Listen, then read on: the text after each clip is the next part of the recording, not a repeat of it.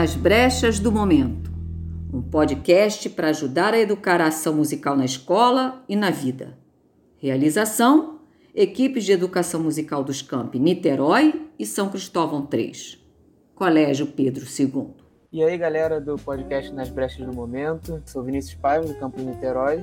Estamos aqui para mais um episódio e dessa vez a gente vai falar sobre trilhas sonoras.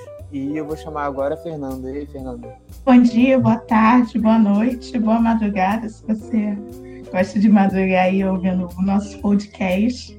Eu sou a Fernanda, sou do campus Niterói. Estamos aqui com mais um Nas Brechas do Momento. Eu vou passar a fala agora para o nosso queridíssimo professor Paulo Coutinho. Nossa, queridíssimo, ganhei um queridíssimo. Muito obrigado, Fernando. Então, pessoas que estão ouvindo esse podcast, estamos aqui mais uma vez aqui com um novo episódio. E para esse bate-papo também eu vou chamar aqui o queridíssimo, vou usar o queridíssimo também, Fernanda. Queridíssimo Felipe Marins, do Campus Caxias. Queridíssimo professor, eu sou Felipe Marins, do campus Duque de Caxias, bom dia a todos e todas. Eu também estou aqui com o grande Daniel Iório do Campus Centro. Então, já que estamos fazendo aí uma rotação de queridíssimos, nada mais justo do que atribuir o queridíssimos a todos vocês, meus consagras que estão aqui. Mas um consagra especial que a gente precisa ouvir aí. E aí, Pedro Borges, queridíssimo Pedro Borges, fala com a gente. Estamos aí, viemos para falar sobre trilhas sonoras, as trilhas sonoras que marcaram a sua, a minha, a nossa vida. Enfim, é isso, vamos lá.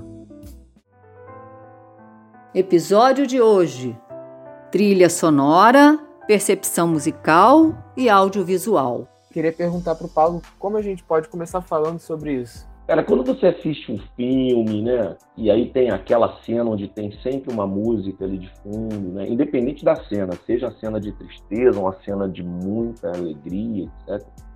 Ou quando você assiste um desenho, ou aquele jogo de videogame que tem né, aquela música de uma fase específica do jogo, qual é a sua sensação? A minha sensação é que a gente consegue perceber melhor o que está acontecendo, seja no filme, na série, jogo, enfim, qualquer conteúdo audiovisual, eu acho que quando tem a trilha sonora, ele só ressalta o que a gente está vendo ali, né? Aquela ação. Na verdade, a música, junto com essas outras linguagens visuais, ela é um grande instrumento que faz com que a gente busque uma série de percepções acerca daquilo que a gente está assistindo. E, na verdade, a música, enquanto linguagem artística, ela é carregada de muitos significados. Quando ela interpreta uma determinada cena, ela está ali efetivamente para representar aquele contexto daquela narrativa que está sendo construída ali.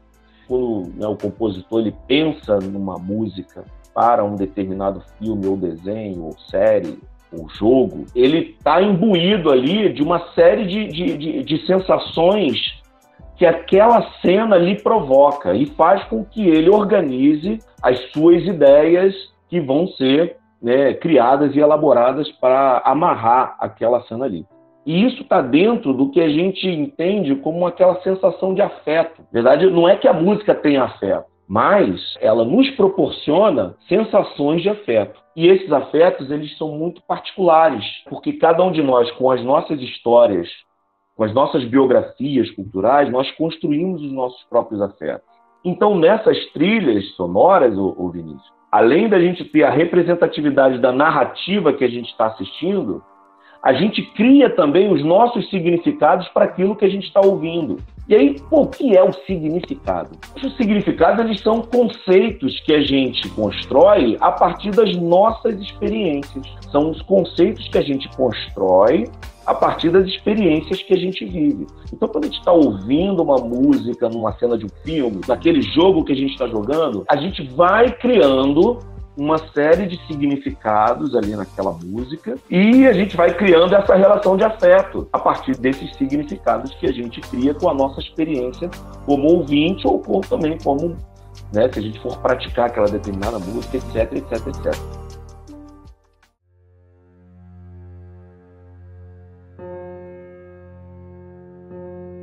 Você abre o livro 3 da República de Platão. O que, que você encontra lá?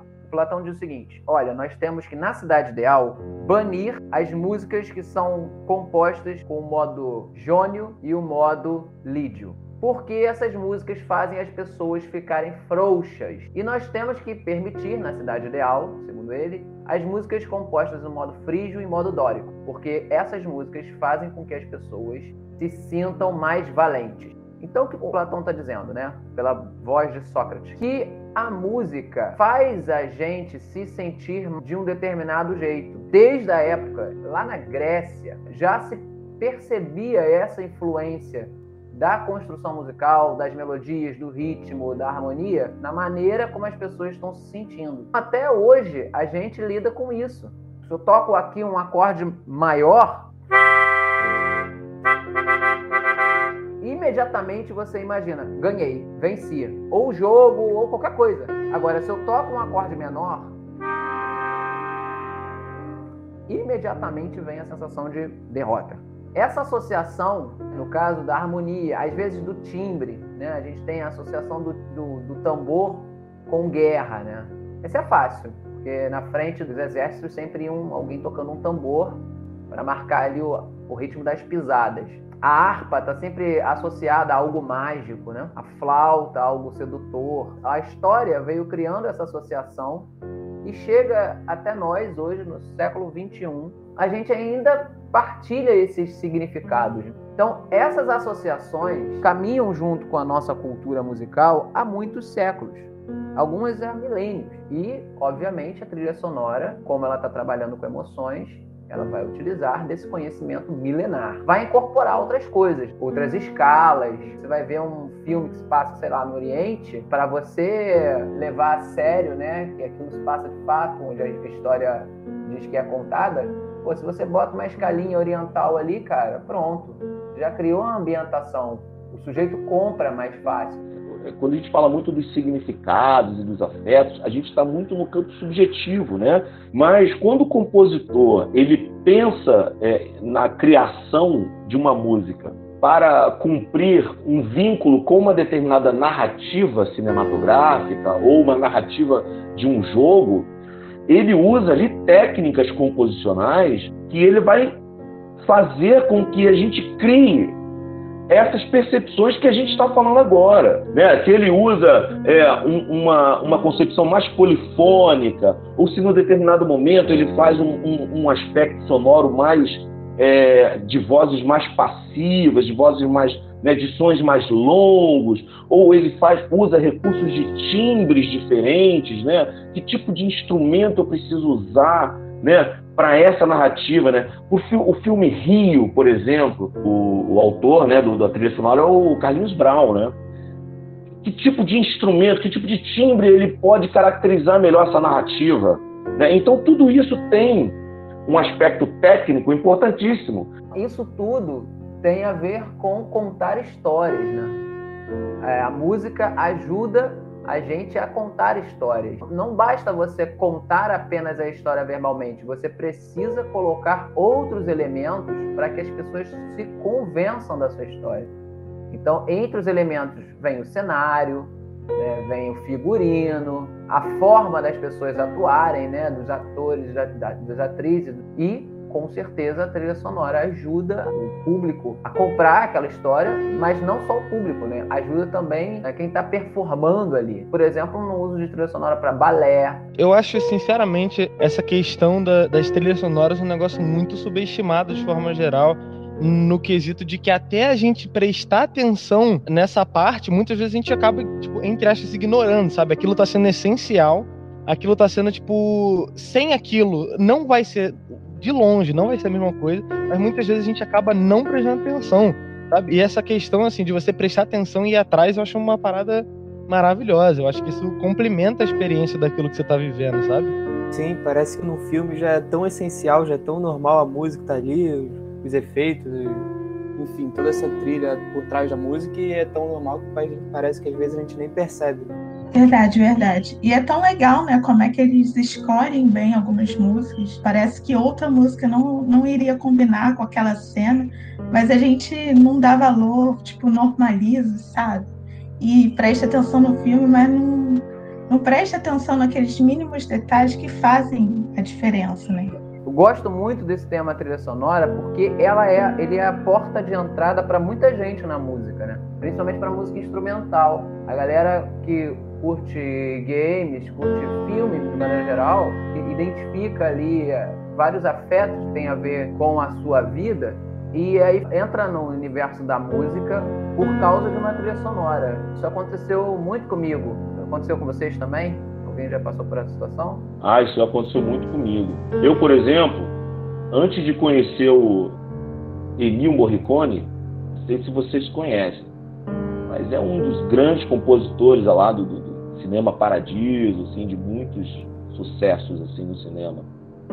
É, eu já conhecia as músicas né, de, de filmes sem conhecer o compositor. Quando eu conheci o compositor, aí eu fui querer investigar mais e querer ouvi-lo. E aí eu fui me aprimorando né, nessa percepção da obra dele. Né? Até mesmo em eventos esportivos. As Olimpíadas também tinham trilha sonora, chamadinhas de televisão, você ouve aquilo.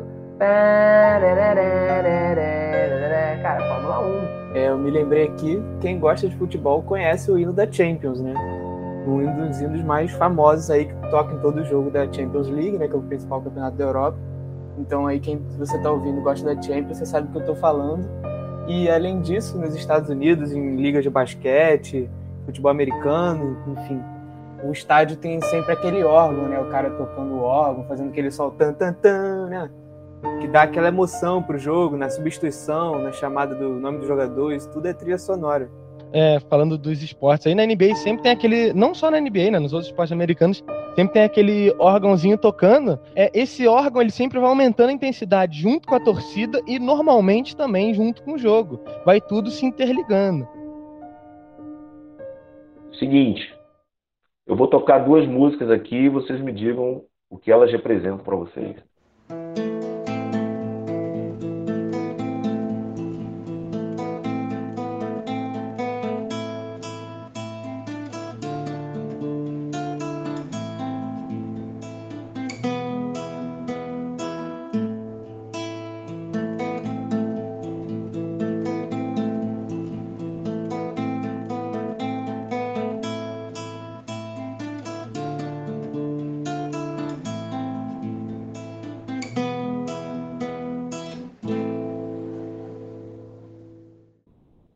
E agora essa aqui.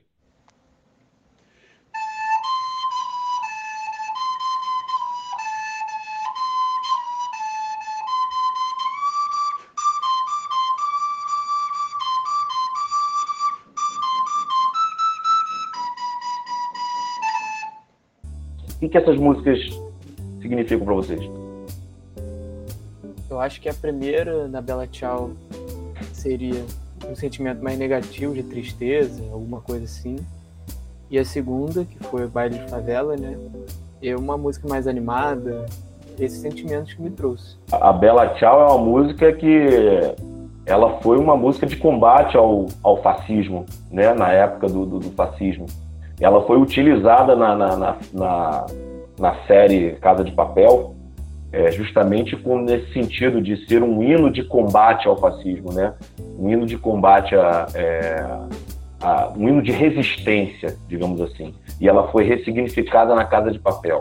E a Baile de Favela, ela recentemente foi bastante veiculada né, no, no, no, no pódio brasileiro com a nossa atleta né, da, ginástica. E a trilha sonora, né, o, o, o, o músico que compôs né, essa trilha sonora, ele trouxe toda uma roupagem erudita, fez um, uma junção, ele buscou primeiro uma composição de bar e depois entrou no baile de favela com toda aquela, com toda aquela estética quase que orquestral, jogando ali um, uma batida eletrônica, tudo para aproximar né, esse contexto né, da, naquele evento. Então eu queria trouxe essas músicas justamente para é, que a gente falou tanto significado e como as músicas estão vinculadas a uma determinada narrativa, mas como também essas músicas são ressignificadas em função dos movimentos culturais e, e de todos os as variáveis culturais que vão se construindo ao longo do tempo, ao longo dos contextos, né? E não só isso, né? Também a gente pode reparar que assim Hoje em dia parece que tudo é muito rápido. Então uma música de, sei lá, um mês atrás já é velha. O baile de favela, se não me engano, é de cinco anos atrás e ela foi resgatada agora de novo. Então, e o Bela Tchau também, né? Também é a mesma coisa. Então, não só o ressignificado dela, né? Mas ela é ser ressignificada e ser trazida de volta, né? Para o cotidiano do, do dia atual, né?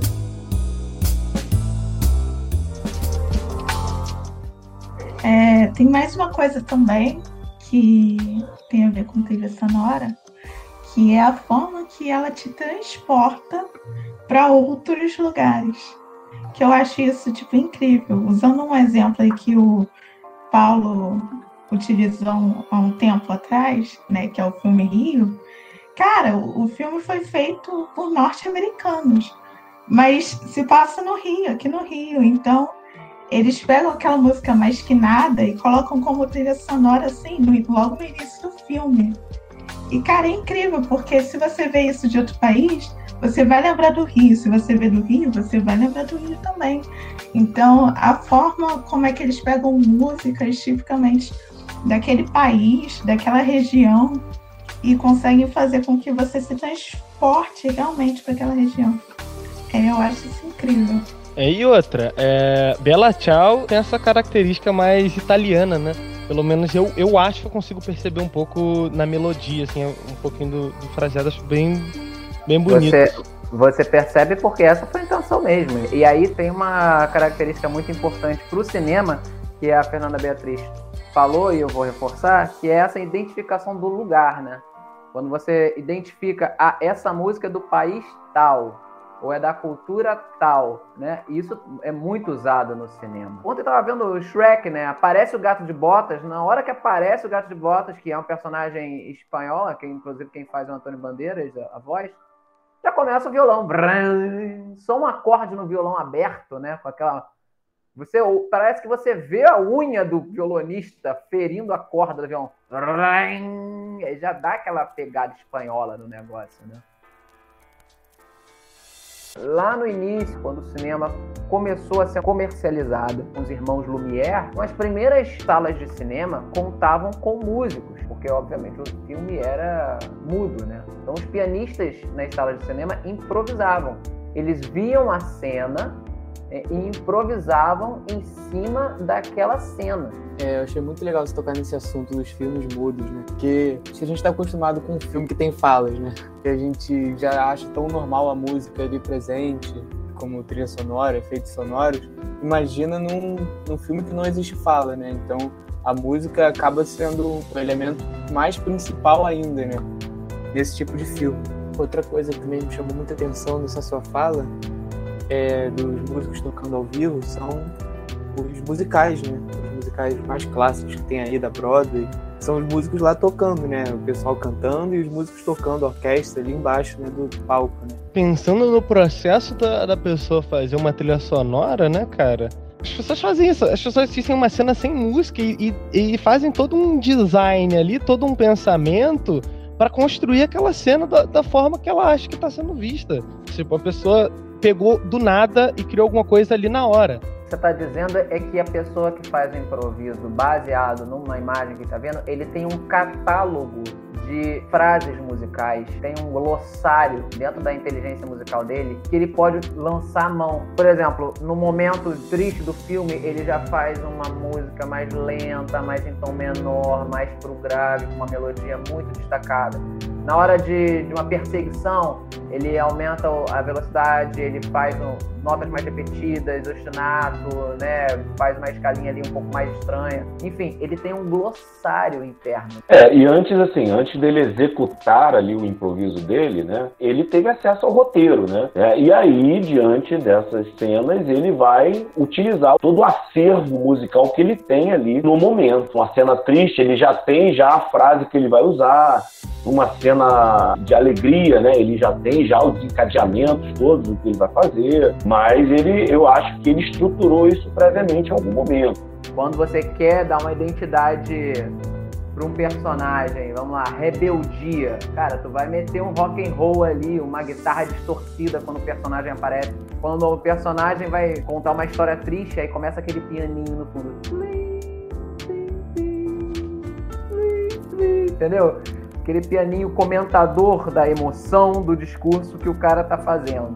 Não, é que essa bola que você puxou, né, da questão de, de músicas meio temáticas, quando um personagem entra, é, tem aquele conceito, né, é, como é que fala? Leitmotiv? Leitmotiv. Isso aí mesmo. Daniel puxou, então, ó, tópico, assim, essencial para a trilha sonora, que é Leitmotiv, surge com os românticos da segunda geração, Richard Wagner, né, e o Franz Liszt, na ópera de Wagner e no poema, assim, nos poemas sinfônicos do Liszt. O Wagner é responsável por uma das maiores produções operísticas da história, que não se assustem, se chamava Tetralogia do Anel.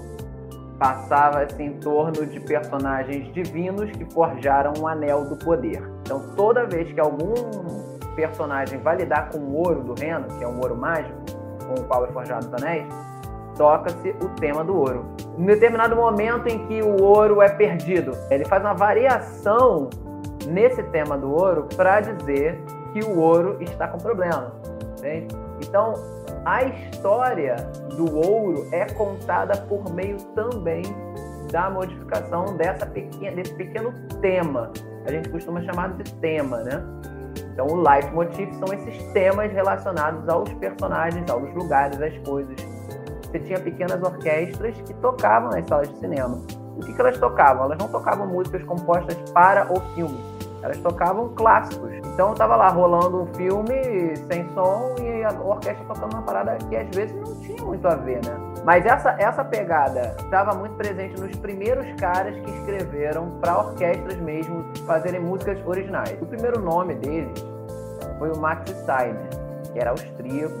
É, ele trabalhou no King Kong de 33, aquele filmão classicão que a gente vê o, o cara vestido de, de macaco subindo na torre, né? Trabalhou naquela trilha sonora, foi uma trilha sonora original. E ele trabalhou no, no Vento Levou. Entre outras músicas, tem o tema de Tara. Tara é o nome do sítio. Não viu Vento Levou? Ele se passa no sul americano durante a Guerra Secessão.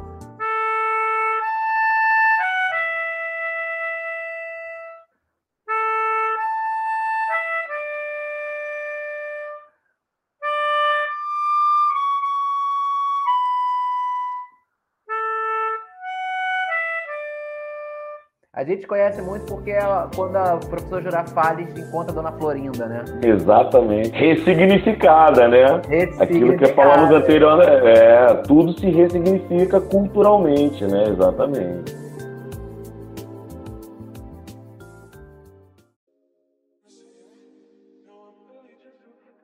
A gente tem um outro nome também clássico, que é o Bernard Herrmann.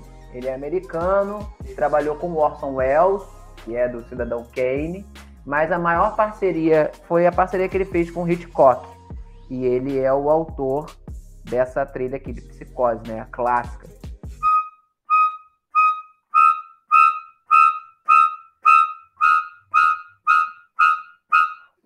Quando você ouve isso, você vê a faca na mão da pessoa matando a, a, a, a mulher no banheiro, né? O que, que a gente está usando aqui? Simplesmente três notas cromáticas, Mi bemol, Mi B quadro e Fá, tocadas nesse ritmo constante, é, repetitivo, e como isso cria essa tensão de que, bom, enfim, um assassinato, né? Se você pegar o começo de um filme de terror, família com a criança, ah, do nada a criança cai e faz barulho. Tudo isso já tá com uma ambientação tensa ali, né? Às vezes tem até umas paradas meio que a gente não consegue perceber, mas que estão ali, é, elementos harmônicos, muito maneiro. E, tipo assim, se você pegar aquela cena de início, que você escuta a criança caindo do outro quarto e vai ver achando estranho, e trocar por uma música de sitcom, você vai achar, haha, a criança caiu ali sozinha. Nossa, que engraçado. Então, tipo assim, a música consegue transformar a nossa visão de uma cena. Uma outra trilha sonora importante é a Branca de Neve, Sete Anões, de 37, que foi a primeira trilha sonora comercializada, né?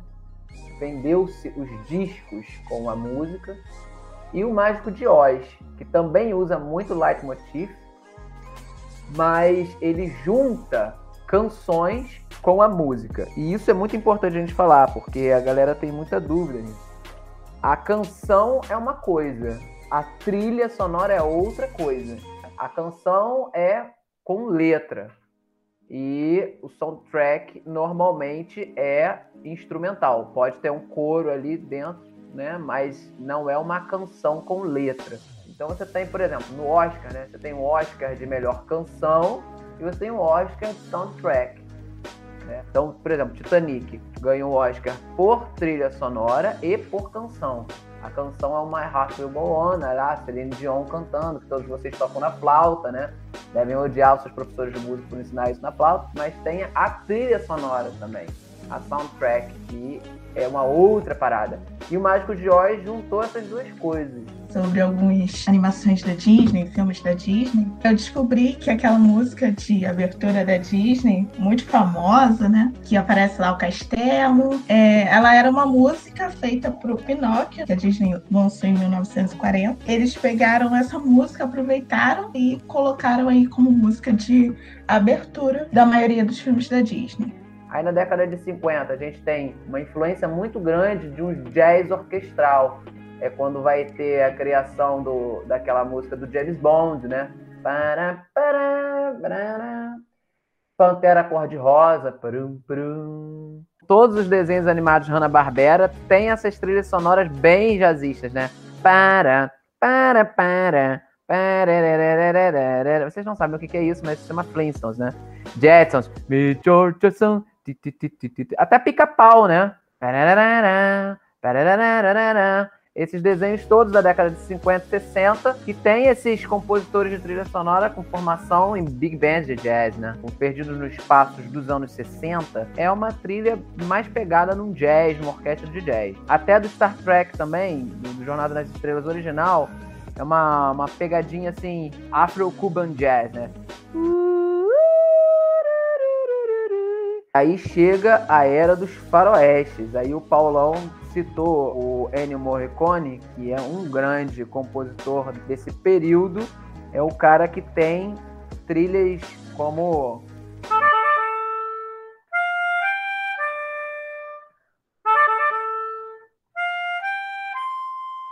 Agora, olha que louco, só de você ter falado Faroeste, antes de você tocar, já me veio essa música na cabeça. Olha como a trilha sonora é poderosa, né?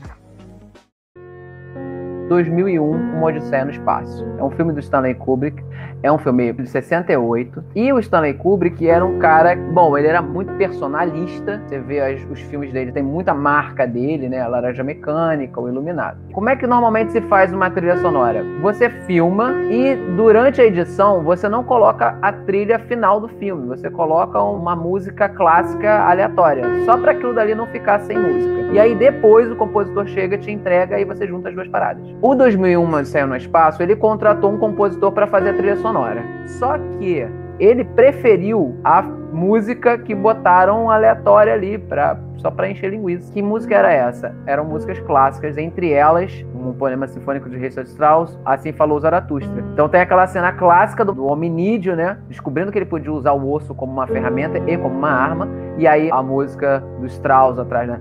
Pam, pam, pam. Isso trouxe de volta a vontade dos diretores de colocar grandes orquestras. Na década de 70 veio essa personagem da história do cinema chamada John Williams. Vai fazer uma trilha sonora para Star Wars, todo mundo aguardando que tivesse aquela pegada eletrônica, né? Star Wars, tecnologia, espaço, então vamos fazer uma coisa eletrônica. E não, ele traz uma orquestrona, uma coisa gigantesca, colossal, né? De volta para a história do cinema.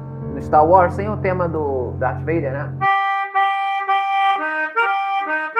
E nos prequels, episódio 1, 2 e 3, o Darth Vader tá como Anakin e tem determinados momentos que você fala assim, pô, o Anakin é um personagem bom.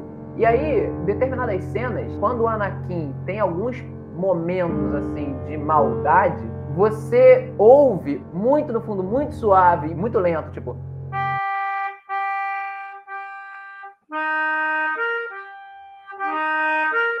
É tipo a trilha sonora te lembrando que daqui a dois filmes ele vai virar vilão. A trilha sonora te dá um spoiler, cara, no meio. Ó, abre o olho que eu tô botando aqui para você um pedacinho da vilania dele que vai chegar daqui a dois filmes. É muito bom isso.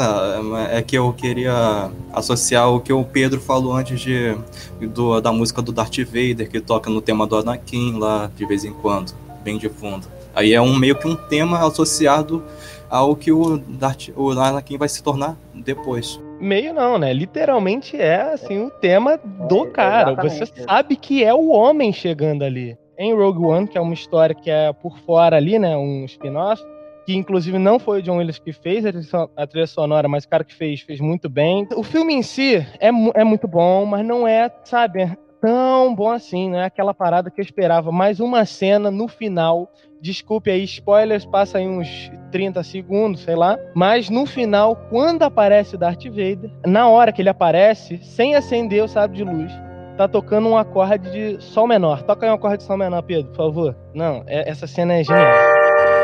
E, e quando ele acende o sabre de luz, o sabre de luz tá afinado em Mi. Assim? Aham, uhum. e aí que acorde que a gente tá formando aí? Um acorde de mi, meio de minuto, cara. Cara. Tipo assim, nossa, cara, foi um detalhe que quando eu percebi eu enlouqueci, cara. Aquilo ali salvou o filme para mim, achei genial, achei genial. Isso que fizeram, sabe? Tipo, nossa. Queria só acrescentar um ponto que eu acho muito legal também, ainda mais com esse negócio de rede social, né? Que é você conhecer um filme pela música. Às vezes você nem viu o filme, mas você sabe que a música é daquele filme, tipo Hakuna Matata. Se eu falar Hakuna Matata, ó, provavelmente a maioria vai pensar Rei Leão. Pode nunca ter assistido. Mas Ai, sabe, Fundo Ideal, Aladdin. Pode nunca ter assistido também, mas sabe que é desse filme. Gente, eu acho isso impressionante. Falando em Anel Divino, né? E em Leitmotiv, boa, boa. nós temos o seguinte: O Senhor dos Anéis, se eu não me engano, de 2001, ali o primeiro filme. É. Howard Shore, o cara é genial nesse sentido. Os compositores de trilha sonora dos últimos 40 anos, né, eles retomaram muitas dessas ferramentas da composição clássica lá do romantismo o Howard Shore, que o Daniel já falou, que fez a trilha do Senhor dos Anéis, o Alan Silvestre, que vai fazer o Avengers, né, entre outras coisas, De Volta para o Futuro. Ele usa também orquestras grandes, com uma pegada um pouco mais de jazz, mas também com orquestras grandes. Danny Elfman, que era tocava numa banda super famosa chamada Oigo Boingo. Ele saiu da banda e foi fazer trilha sonora, trabalhou com Tim Burton, então ele fez o Batman do Tim Burton com Jack Nicholson, Edward Mão de Tesouro, Estranho Mundo de Jack, Alice, é dele também a música do Simpsons. O Hans Zimmer, que é um alemão autodidata, assim, trabalha muito com Christopher Nolan, então ele fez a música da trilogia dos Batman do Nolan, é, Interestelar, Dunkirk, Inception, e é dele também a música do Piratas do Caribe. James Horner, felizmente morreu em 2015, morreu novo. Fez a trilha do Troia, do Garoto de Pijama Listrado, Titanic, Avatar, Coração Valente, que eu acho uma das trilhas sonoras mais incríveis, que é a do Braveheart de 96, a do James Horner. E o Michael Giacchino, que faz muita trilha dos filmes do J.J. Abrams, né? Os Incríveis, Ratatouille, e venceu aí o Oscar com Up em 2009 também comentar um pouquinho da, da cultura oriental, né? Cultura oriental por si só já não é uma coisa só, né? Tem muita coisa. Em 1954, a gente teve, por exemplo, grandioso monstrão caju Godzilla, né? É, composto por Akira Ifukube, que para mim, pelo menos essa música tema do Godzilla é um negócio diferenciado, porque de princípio parece não encaixar, mas quando você vê o filme e vai vendo ali as cenas acontecendo com a música tema, por exemplo, principal ali do Godzilla, o negócio faz sentido. E aí você percebe as várias visões que uma pessoa pode ter de uma cena, né? Inclusive, se eu não me engano, essas músicas também foram reaproveitadas no filme mais novo do Godzilla, que tem uma trilha sonora também excepcional. Só queria trazer esse comentário, assim, de, de Godzilla, que eu, eu gosto bastante de monstrão gigante, assim, destruindo tudo. Com todo respeito aos personagens fictícios que tiveram bom. suas casas destruídas por monstrões gigantes. Gostaria de puxar aí, é o meu, é o meu anime favorito, Naruto, que é é uma das obras que mais me complementou como pessoa. Não é uma obra perfeita, mas é aquela. É, tipo assim, foi a que mais tipo, me acrescentou como pessoa, pelo menos no quesito de anime. tendo uma trilha sonora, inclusive, né, de 2001, né, e a trilha sonora em geral é Toshiro Masuda foi o cara que fez do Naruto clássico, e o Yasuharu Takanashi foi o que fez do Naruto Shippuden. É, tem, a, é, tem a questão do, do ritmo nos combates ser muito acelerado, pegar uma, uma pegada mais. Foi esse cara, um foi esse cara que fez a musiquinha da flauta, a musiquinha triste do Naruto? É a música de, essa música dele? Foi Toshiro Masuda. Inclusive, né, um dos vídeos mais famosos do Pedro II. É, eu nunca parei para pensar das músicas de Naruto fora do contexto da obra. Porque, tipo assim, encaixa tão bem, sabe? Tipo, muito. É, é um encaixe, pelo menos na minha visão aqui, de alguém que assistiu com aquele brilho no olhar, é um encaixe perfeito, incluindo nessa música triste do Naruto, que para mim ela é maravilhosa, com todo respeito aí. Compositores mais orquestrais de trilha sonora, vai fazer as músicas dos jogos, principalmente desses jogos mais. Não sei como é que é o nome, nome disso, RPG, talvez, né? Esses que tem essa possibilidade de você jogar em primeira pessoa, né? Essa galera com, com formação de trilha para cinema vai fazer trilha para esse universo de jogos, não é não? Eu tô, ou eu tô errado? É, não, eu, eu vou ter que vou ter que concordar e tá cada vez mais caminhando para esse lado, né? Porque hoje em dia a gente tá. É, os jogos em geral estão puxando muito mais para uma experiência de imersão. Eu acho que é onde a música, é, para muitos, a música pode ser melhor aproveitada, né?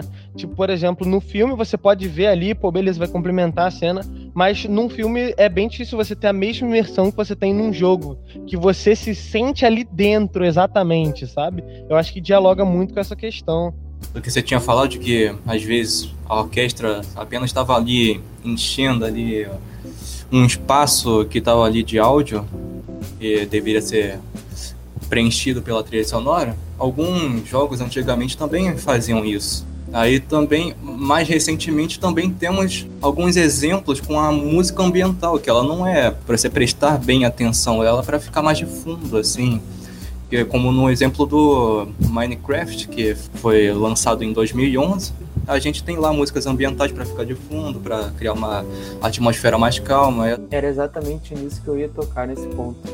O Minecraft é um trilha sonora que mais me chama atenção, assim, porque é uma trilha sonora muito calma, muito relaxante, assim, lenta, uma música geralmente só com piano, tá ali então é uma música bem de fundo para você sentir que você tá ali jogando naquele mundo lá, construindo suas coisas.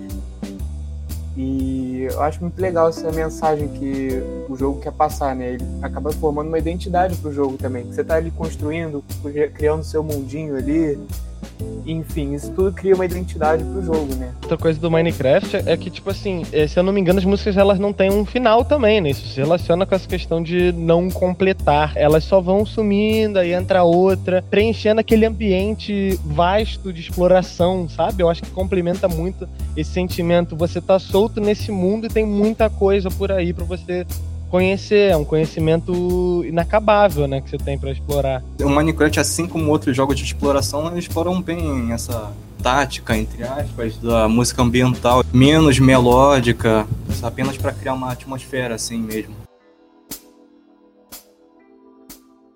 As limitações técnicas do, dos jogos antigamente, porque você não tinha uma placa de som tão eficiente, potente naquela época. Inclusive o Pitfall, que é um jogo acho que bastante conhecido. O Pitfall tinha uma limitação do próprio Atari 2600, que o chip dele, o chamado Television Interface Adapter, também conhecido como o famoso TIA, esse chip tinha uma limitação para de reprodução de som, tanto que o Pitfall não, nem tem música. Mas aí a gente tem um Pitfall 2 do ano 1984. Aí lá a gente tem o, um chip de áudio embutido no próprio cartucho, aí ele consegue colocar algumas músicas 1986, surgiu o Zelda 1 e a gente tem lá músicas de Dungeon, as músicas lá de superfície. Mas aí a gente tem em 1998 o Zelda Ocarina of Time, que é bem marcante assim para algumas pessoas, até para mim que eu não nasci no, naquele tempo, eu conheço bastante das músicas desse jogo e elas tinham uma pegada mais acústica em vez de eletrônica, porque, né, teve uma evolução lá do Nintendo NES para o Nintendo 64, e agora você tinha você reproduzir umas músicas meio no estilo MIDI, essas coisas aí. Eu acho que algumas pessoas até conhecem o, alguns temas dele. Eu vou tocar uma parte aqui de um tema que vou tocar na flauta.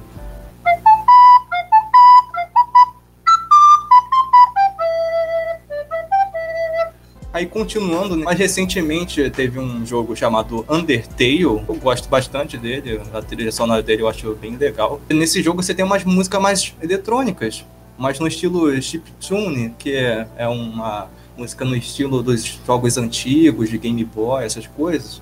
Aí você, esse estilo que era um, uma limitação técnica virou um, um estilo estético. Sobre Undertale, inclusive, tem essa questão que é a seguinte: o cara que fez o jogo, ele também fez a trilha sonora de maneira tudo independente e ele afirmou já várias vezes que ele fez as músicas do jogo, obviamente em 16 bits, para lembrar aquele período, né, de Mario e etc. E ele fez a trilha sonora antes, então a construção de cena veio junto com a música.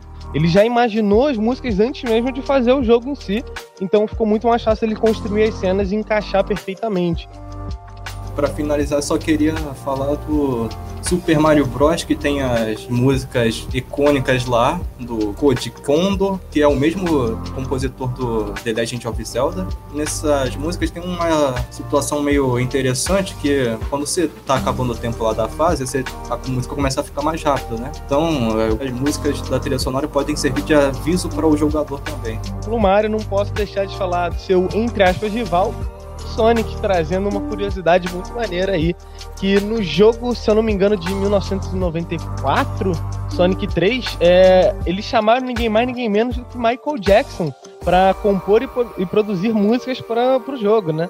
É, só que também por essa questão de limitação ele pediu que as músicas fossem retiradas, só que algumas já estavam no jogo e continuaram lá, o que é uma coisa, uma, uma loucura assim de, de se imaginar, né? Tipo, não é um negócio você vai pensar, nossa, vai jogar Sonic vai estar tá lá Michael Jackson do nada. Mas eu quero puxar também aqui para outro jogo que eu não conhecia muito, jogo, se eu não me engano, de 1995 ou de 1996, que é Chrono Trigger, que teve a sua trilha sonora aclamada tanto no primeiro jogo quanto no segundo. O, o primeiro jogo consideram uma obra de arte, assim, muito bem fechada, perfeita.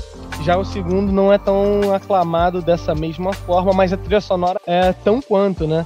trilha sonora que foi composta por Yasunori Mitsuda e Nobuo Uematsu. Pelo pouco que eu ouvi, levando em conta limitações de época e etc, é sensacional, também trazendo bastante dessa cultura japonesa aí pro mundo como um todo.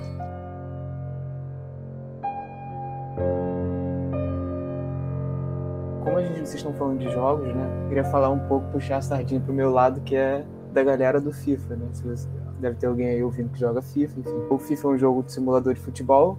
Ele tem todo ano um, lançamento novo, então uma nova soundtrack é lançada todo ano. A gente pode identificar qual a identidade que o, que o idealizador do jogo, a desenvolvedora quer dar pro, pro jogo, né? Fui analisando as listas de música dos anos dos FIFA e aí eu percebi que são músicas mais pop, eletrônicas, pop rock, até rap, e até algumas músicas afro, mal generalizando. Né? Inclusive tem alguns artistas brasileiros, inclusive Carol Conká já, já performou no FIFA e apareceu nesse FIFA novo. E outras pessoas, outros brasileiros já apareceram no FIFA, apareceu, já teve tribalistas no FIFA, Zeca Pagodinho, Ivete Sangalo, enfim, Anitta, vários brasileiros no FIFA, já apareceram no FIFA, todo ano tem. E uma coisa legal que me cativa no, na trilha sonora do FIFA, o jogo consegue criar nas pessoas com que elas se identifiquem com as músicas e passem a se tornar como se fossem hinos do jogo. Então, quem já jogou FIFA conhece, por exemplo, é, Love Me Again, é, do John Newman, The Nights, do AVC. É, são todas músicas que tocaram do, do FIFA. Músicas ficaram muito famosas dentro da comunidade do FIFA e que é muito legal isso identificar isso, né? Poxa, a gente jogando um jogo a gente consegue perceber a música, se identificar, criar um apego, sabe, um afeto mesmo. Voltando lá para o primeiro tema que a gente estava falando. Eu já joguei um pouquinho de FIFA, escutei bastante as músicas. Eles também pegam muito para essa parada cultural, né? É, sempre tentam pegar uma, é, uma variedade, tipo, é, de onde vem essas músicas, né? Tem muitas músicas, por exemplo, de drill. É, drill foi um, um gênero que eu só conhecia a partir do FIFA, né? Que o FIFA pegou lá as músicas, se eu não me engano, do cara é, Dave, que é tipo, um dos maiores artistas de drill, que é um gênero, se eu não me engano, que só é, surgiu ali no Reino Unido e é pelo menos foi desenvolvido ali é, fortemente. Né? Então eles têm muito essa pegada também de trazer é, várias coisas de vários lugares. Né? Por mais que possa pegar muito para esse lado do pop, da eletrônica, por exemplo, mas querendo ou não, é uma, é uma divulgação legal, né? Sim, exatamente. E geralmente os artistas que aparecem no FIFA, eles não são artistas famosos, assim, super famosos. Um ou outro é, tirando algumas exceções, um ou outro é famoso, sim mas acabam sendo mais reconhecidos, mais tendo mais visibilidade depois da música tocar no FIFA. E eu conheci um dos meus artistas favoritos uma música do FIFA. Então é muito legal isso também. Esse negócio do FIFA trazer várias músicas populares ou não populares, mas com uma pegada mais pop ou eletrônica, também ajuda, às vezes, o, o jogador do jogo a tirar o tédio. Aí, eles, às vezes, algumas pessoas até ficam lá no, no principal escutando só as músicas. Eu acho que deve ser feito exatamente para isso, para prender o jogador, né? Para ele ficar jogando o máximo de tempo possível. É, a gente não pode esquecer que é um produto, né? O FIFA é um, é um jogo, um produto que você pode ainda comprar coisas lá, então eles querem que você jogue mesmo o jogo, né? Então tudo é elaborado, né, para que você fique jogando. Existia um jogo chamado Shadow of the Colossus que me incentivou muito a começar a compor música orquestral, essas coisas. Depois de reescutar a trilha sonora, eu fui acabar vendo como era essencial para o jogo. Aí eu comecei a me interessar por essa coisa de trilha sonora. Ah, assim, é... Shadow of the Colossus é sensacional em todo e qualquer sentido é um jogo maravilhoso. Já joguei e realmente, tipo, eu fui pesquisar ontem um pouco mais sobre a trilha sonora desse jogo, inclusive, e a construção dela é muito boa, sabe? Tipo, de começo ali. No caso, eu não vou querer dar um spoiler, mas no começo que tá tudo tranquilo, vamos dizer assim, é, é tudo uma coisa mais calma, mais silenciosa. E aí, com o desenvolver da história, às vezes vai parecendo um pouquinho mais agitado, às vezes até um pouquinho mais perturbado. Eu acho isso genial quando você para assim pra perceber. Um negócio que eu lembrei aqui que o Daniel falou, né? É a música lá fazendo você ficar imerso no jogo. Uma coisa que eu gostava de fazer quando eu era menor era salvar músicas no meu celular, aí pegar o, um jogo, silenciar o, a música de fundo, né? E começar a ouvir aquela playlist jogando aquele jogo. Cara, eu achava isso sensacional. Não sei se alguém já fez isso daqui. É, eu já fiz isso bastante com jogos antigos até. Atualmente com esses aplicativos modernos de música, tipo Spotify, é bem mais fácil você colocar as músicas que você gosta de, no fone de ouvido e você começar a jogar só, só escutando ali e prestando atenção no jogo. Exatamente, fazer isso com, com Subway Surf, gente. Não é só nas trilhas sonoras, né? Às vezes até mesmo a gente experimentando música, né? Tocando, enfim. Às vezes a gente toca, sei lá, uma nota em um teclado e num trombone, sei lá. São jeitos diferentes, né? São sons diferentes que vão sair, então acaba tendo interpretações, significados e isso tudo muda, né? A gente mesmo pode experimentar isso.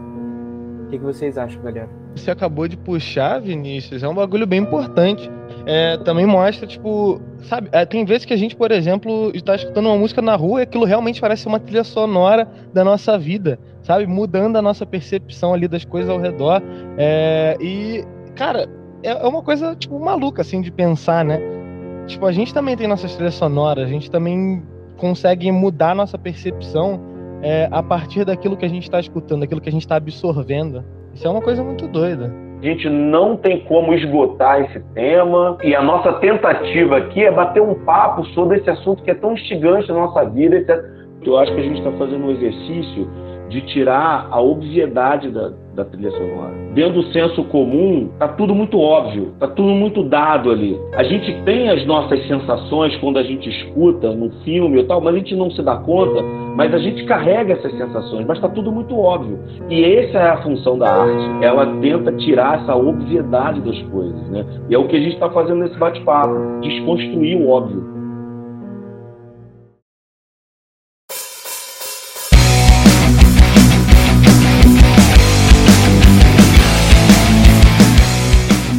Então é isso, galera. Se você viu até aqui o podcast, obrigado. Queria mandar um salve aí pros meus amigos, pra minha família, pra galera aí que gosta de música, tá ouvindo nosso podcast. Todos os alunos do Pedro II se sintam salvados aí.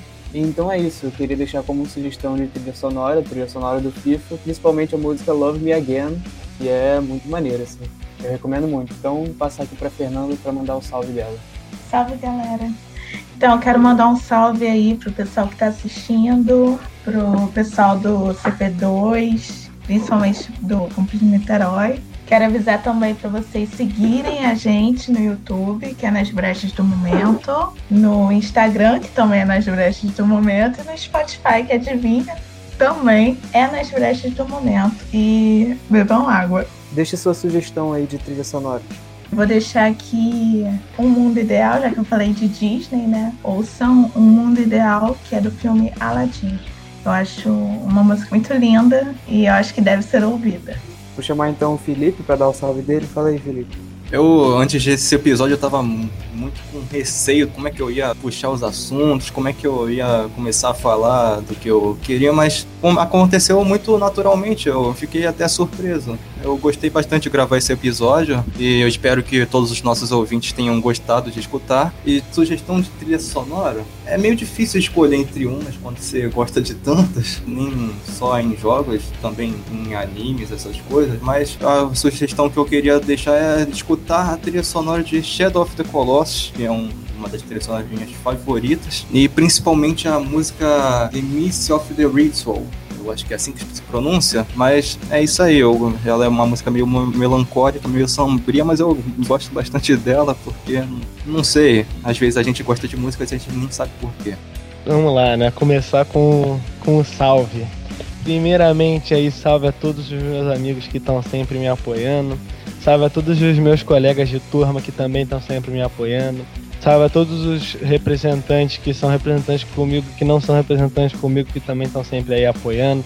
É, salve a toda aí é, o colégio né, do centro aí que está sempre dando aquele apoio, os professores também, funcionários, todo mundo aí, diretoria, portaria, segurança, tiozinho que vende bala ali na frente, João, sempre sinto saudades aí de comprar bala com você.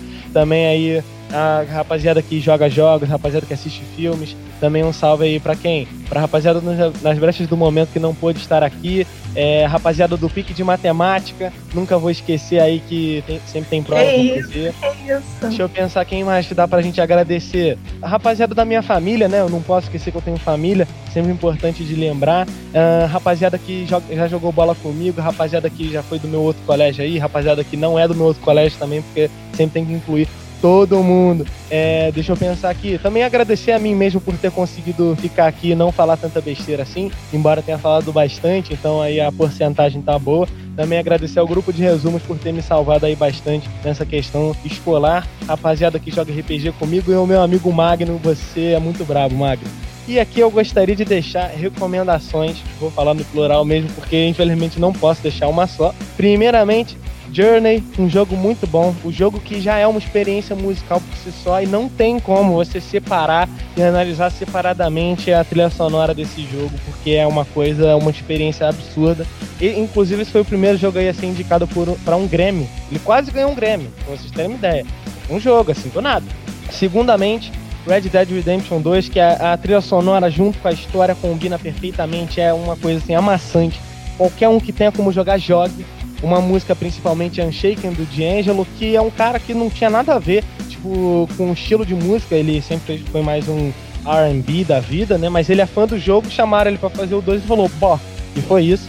E de filme, cara, eu vou ter que deixar que Mamma Mia é musical, mas conta, na minha opinião, conta com a trilha sonora aí de ABBA, ABBA que é uma banda maravilhosa que está voltando, inclusive salve para ABBA aí, se vocês quiserem me chamar no zap, estou disposto a essas conversações. E eu vou ter que encerrar meu salve aqui, porque infelizmente não temos mais tempo, né? Obrigado a todos aí por aguentar o meu salve, inclusive. Primeira coisa que eu sugiro é que você conheça o nome dos compositores. Eu, quando eu era mais novo, assim, eu tinha mania de ver os filmes sabendo no máximo o nome dos atores, né? Não conhecia o nome dos diretores. Não sabia quem estava por trás ali daquela produção. Para mim era só interessante quem estava na frente. E isso acontece também na trilha sonora. A galera não, não conhece quem são os caras que pensaram naqueles sons que ajudam a gente a sentir aquelas emoções. Então conheçam os compositores pesquisem assim, né? Você gostou de uma música de um jogo? Vai lá, dá uma olhada quem é o cara que criou aquilo, qual é a formação dele, quais são os outros trabalhos que ele tem. Isso é importantíssimo, tá? Então, agora, de sugestão, assim, de nomes, bom, John Williams, claro, quem de cinema tem que conhecer John Williams, Howard Shore, o, Sylvester, o Daniel Hans Zimmer, James Horner e o Giacchino. Então, para mim, os caras que, você conhecendo eles, você sabe bem. Agora, no meu coração, eu diria o seguinte, ouça a trilha do Coração Valente, cara. Pra mim é muito top. É um filme maravilhoso, né? Ambientado no século XIV, mas a trilha fala com qualquer coração. Acho que é uma das coisas que mais me marcou na minha infância barra adolescência aí pra escolher esse caminho da música. É, tirava ela de ouvido, tocava ela no teclado, na flauta, é muito bom. Mas, cara, uma coisa muito legal é você ver uma cena sem a música e ouvir a música sem a cena e imaginar o que está rolando ali. Vou mandar um salve aqui para as compositoras e compositores que se dedicam às trilhas sonoras.